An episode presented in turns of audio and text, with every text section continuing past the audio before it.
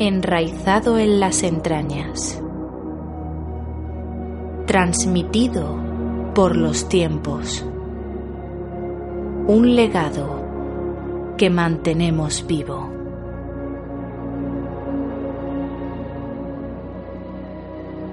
Esto es Folcast.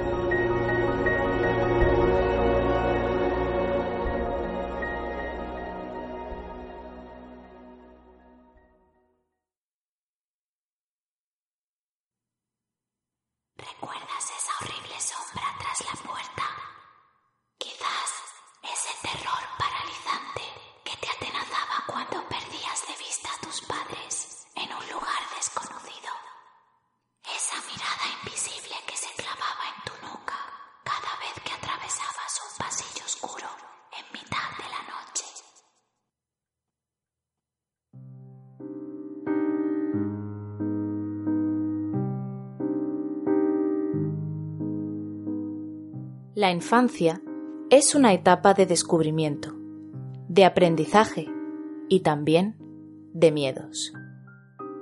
En más de una ocasión, presa de la inocencia característica de ese momento vital, nos hemos creído las historias de nuestros abuelos. Historias donde seres malvados esperaban atentos a que algún pequeño chiquillo descarriado no estuviera obrando como debía. Figuras que nacen de la tradición oral como niños, cuya función concluía una vez alcanzada la madurez y disipado el velo de la ingenuidad.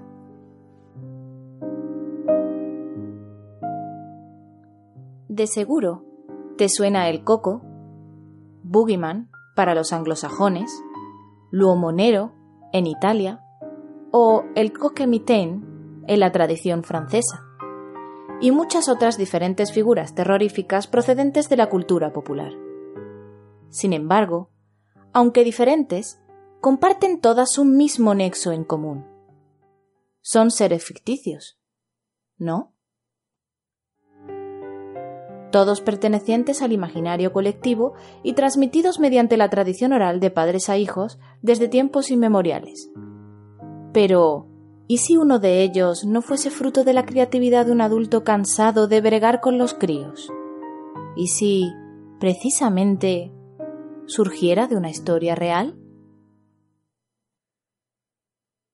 No seas necio. Ten cuidado y no te pierdas. No hables con extraños. Haz lo que yo te digo, o vendrá el hombre del saco. Y es que, en este caso, la realidad supera con creces a la ficción. Ese hombre misterioso, cargado con un costal de estopa que se llevaba a los niños hacia lugares desconocidos, no tiene nada que ver con los verdaderos monstruos responsables de tal apelativo. Querido oyente, si eres especialmente sensible al sufrimiento humano, te recomiendo que detengas este podcast. Puede herir tu sensibilidad. Desde Folcast queremos narrar este episodio oscuro perteneciente a la España rural más salvaje para que pueda comprenderse el horror que se vivió durante décadas tras los sucesos acaecidos en Gádor. Sucesos que posteriormente construirían poco a poco el mito del legendario hombre del saco, también llamado sacamantecas.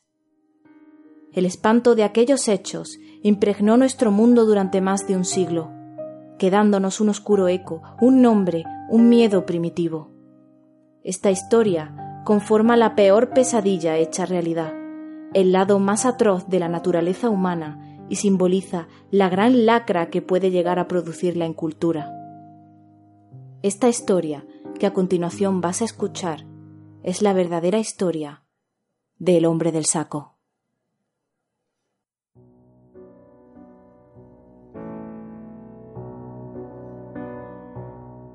La terrible historia que reviviremos hoy tuvo lugar en Gádor, un pueblecito del valle de Andarax en la provincia de Almería.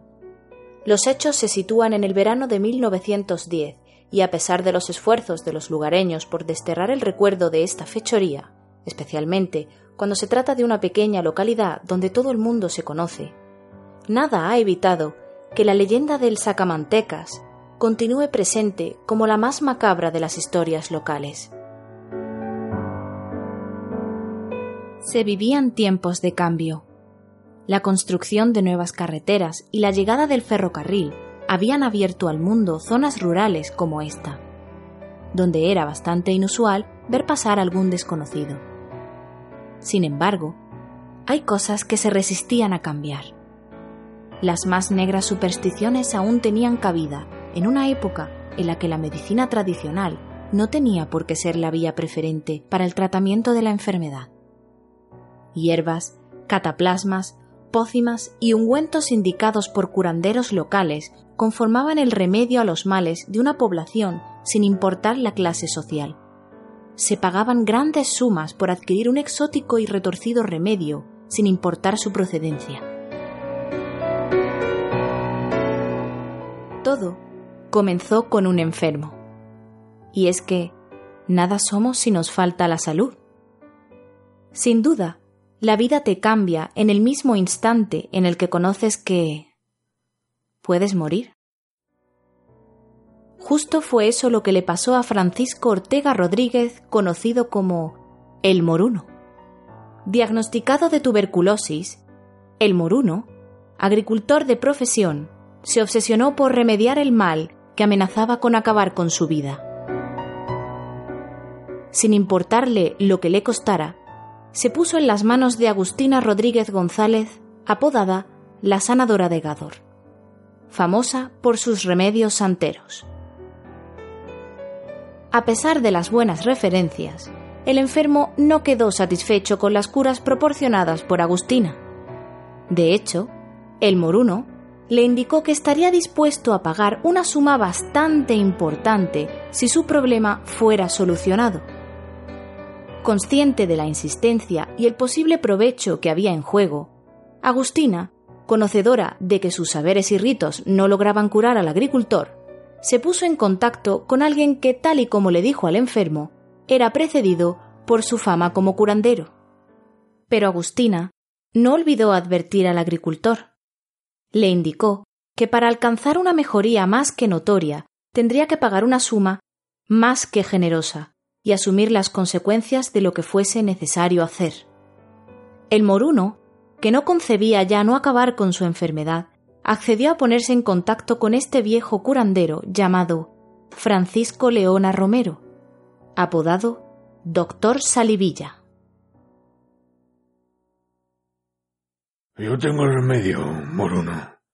¿Cuál?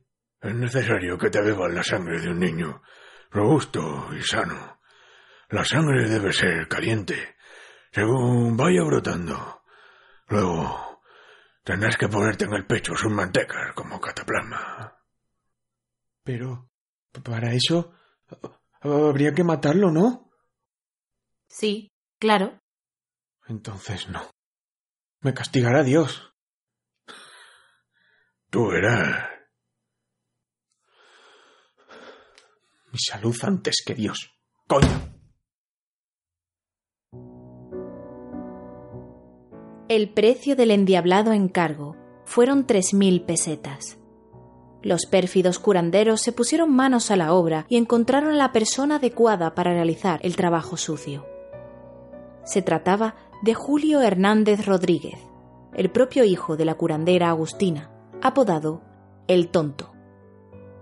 Julio acompañó al viejo Leona en el secuestro para posteriormente llevar a la criatura al cortijo San Patricio.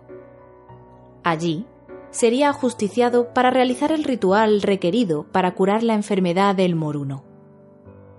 Julio, que no destacaba por su intelecto, accedió a cambio de 50 pesetas para comprarse una escopeta.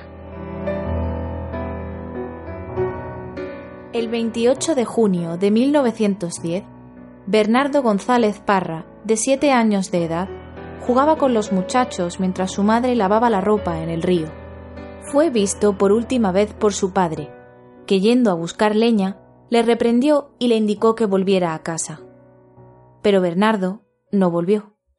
Bernardo no volvió a casa nunca. El viejo Leona y el tonto merodeaban la zona en busca de un pequeño, sano y robusto. Ya llevaban un tiempo acechando alguna presa cuando vieron al pequeño Bernardo que perdió de vista a sus amigos tratando de alcanzar una breva de un árbol. Escondido tras unos matorrales, el viejo curandero saltó sobre el niño tapándole boca y nariz con un pañuelo impregnado en cloroformo. Arrastrándolo hasta unas retamas, lo metieron en un enorme saco. Julio el tonto cargó el vivofardo y se dirigió al cortijo San Patricio. Pasaban las horas y el niño no regresaba a casa. Esta circunstancia, por desgracia, nos resulta familiar en medios de comunicación, ¿verdad? No hace falta que hablemos de voluntarios buscando al pequeño, de la Guardia Civil peinando la zona, los rostros compungidos de dolor de los familiares. Monstruos los hay en todas las épocas, en todos los países, y son tristemente reales. Mientras tanto, en el cortijo San Patricio estaba todo preparado. Agustina sacó una olla, un vaso, un azucarero y una cuchara. El viejo Leona había afilado su navaja. Querido oyente, si aún estás seguro de que quieres continuar escuchando esta historia, adelante. Si por el contrario crees que tu mente no está preparada para lo que sigue a continuación, detén este podcast. Ya era noche cerrada cuando el enfermo llegó al cortijo. El tonto sacó al niño del saco y sostuvo su cuerpo en posición horizontal. Agustina le sujetaba los brazos, dejando la axila al aire. Junto a la cabeza del pequeño se situó el moruno. Un tenue candil alumbró la barbarie. De una puñalada certera, Leona atravesó la carne del niño. La sangre comenzó a brotar como si de una matanza se tratase, y Agustina la recogía en un vaso. Mezcló el líquido vital con azúcar para hacerlo más tolerable y así ofrecérselo a su cliente. Mi salud antes que Dios. Mi salud antes que Dios. Mi salud antes que Dios. repitió el condenado, recibiendo el producto de su encargo. Una vez acabó la sangría, Leona indicó al moruno que recibiría la segunda parte de su tratamiento en su casa. Los monstruos volvieron a meter al niño en el saco y en una quebrada bajo la luna remataron al pequeño con unas piedras. El tonto se horrorizó al ver cómo Leona abría el vientre del niño ya fallecido para extirparle la grasa del epiplon con una habilidad inusitada. Dejaron el cuerpo en una grieta cubriéndolo con matas y piedras. Leona se fue al encuentro del enfermo para colocarle las mantecas sobre el pecho y así recibir el pago por sus crueles servicios. Todo marchaba según lo planeado por los infanticidas. Pero hubo un elemento imprevisible con el que no contaban y también una promesa que olvidaron cumplir. A Julio el tonto se le aseguraron cincuenta pesetas por sus servicios dinero que no vio cuando el moruno efectuó el pago a los curanderos. Ciego de rabia por no recibir su recompensa y deseoso de dar al viejo Leona una lección, el tonto se presentó a declarar en el cuartel. Dijo que había encontrado el cadáver del niño Bernardo cuando estaba siguiendo una perdiz en el campo. El hallazgo tuvo lugar en el barranco del Pilar, en Las Pocicas, a unos cinco kilómetros del pueblo. La conmoción popular fue indescriptible. Todos los rumores señalaban al viejo Leona como autor de la macabra escena encontrada. Por otro lado, el curandero acusó a Julio el tonto. Sin embargo, la Guardia Civil, que era conocedora de la reputación del viejo Leona, no consideró consistente que el propio autor del asesinato delatara la localización del cadáver. Ambos sospechosos fueron detenidos. Hubo multitud de careos, declaraciones y dedos acusadores hacia terceras personas. Pero finalmente, el trabajo policial propició una reconstrucción de los hechos en la cual nos basamos, y la confesión de ambos criminales junto con sus cómplices. Acabaron todos los implicados en la cárcel. El viejo Leona, Julio el Tonto, Francisco el Moruno y su esposa, Agustina la curandera y familia. El juicio fue seguido con intensidad por la prensa nacional e internacional. El fiscal pedía ocho penas de muerte. Agustina, el Moruno, Julio el Tonto y el viejo Leona fueron condenados a garrote vil. Sin embargo, el Tonto recibió un indulto de la corona por un informe psiquiátrico. Por otra parte, Leona murió en la cárcel sin conocer su sentencia. Dada su gran influencia política en el lugar, era tío carnal del alcalde de la localidad y compadre del cacique de Gádor, logró desembarazarse de las primeras acusaciones y hubo fechorías que nunca salieron a la luz. Y esta, queridos oyentes, es la historia de las figuras criminales más influyentes tras el mito del hombre del saco.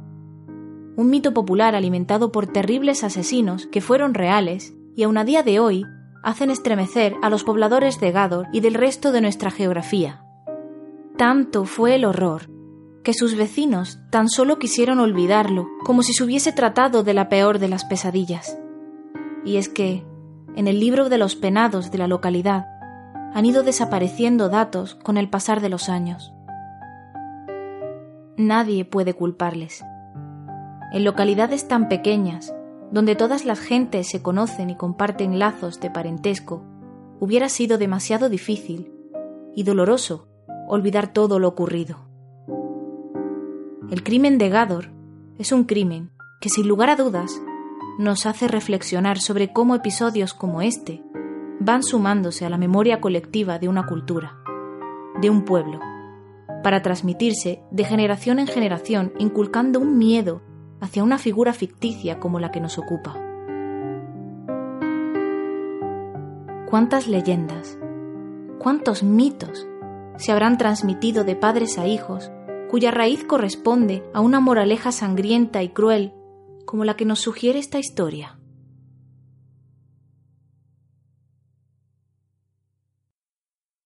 Folcast es un podcast bisemanal en el que desentrañamos leyendas, cuentos y otros misterios. Puedes seguirnos en nuestro Twitter, arroba en nuestra página de Facebook, Folcast, y también puedes visitar nuestra página web www.folcastpodcast.com, donde podrás suscribirte a nuestra lista de correo y estar al tanto de nuestras últimas novedades. Además, te recordamos que puedes escuchar este y otros episodios más en nuestros canales de iBooks, Spotify, Google Podcast, Apple Podcast y YouTube. Salud y buenos augurios.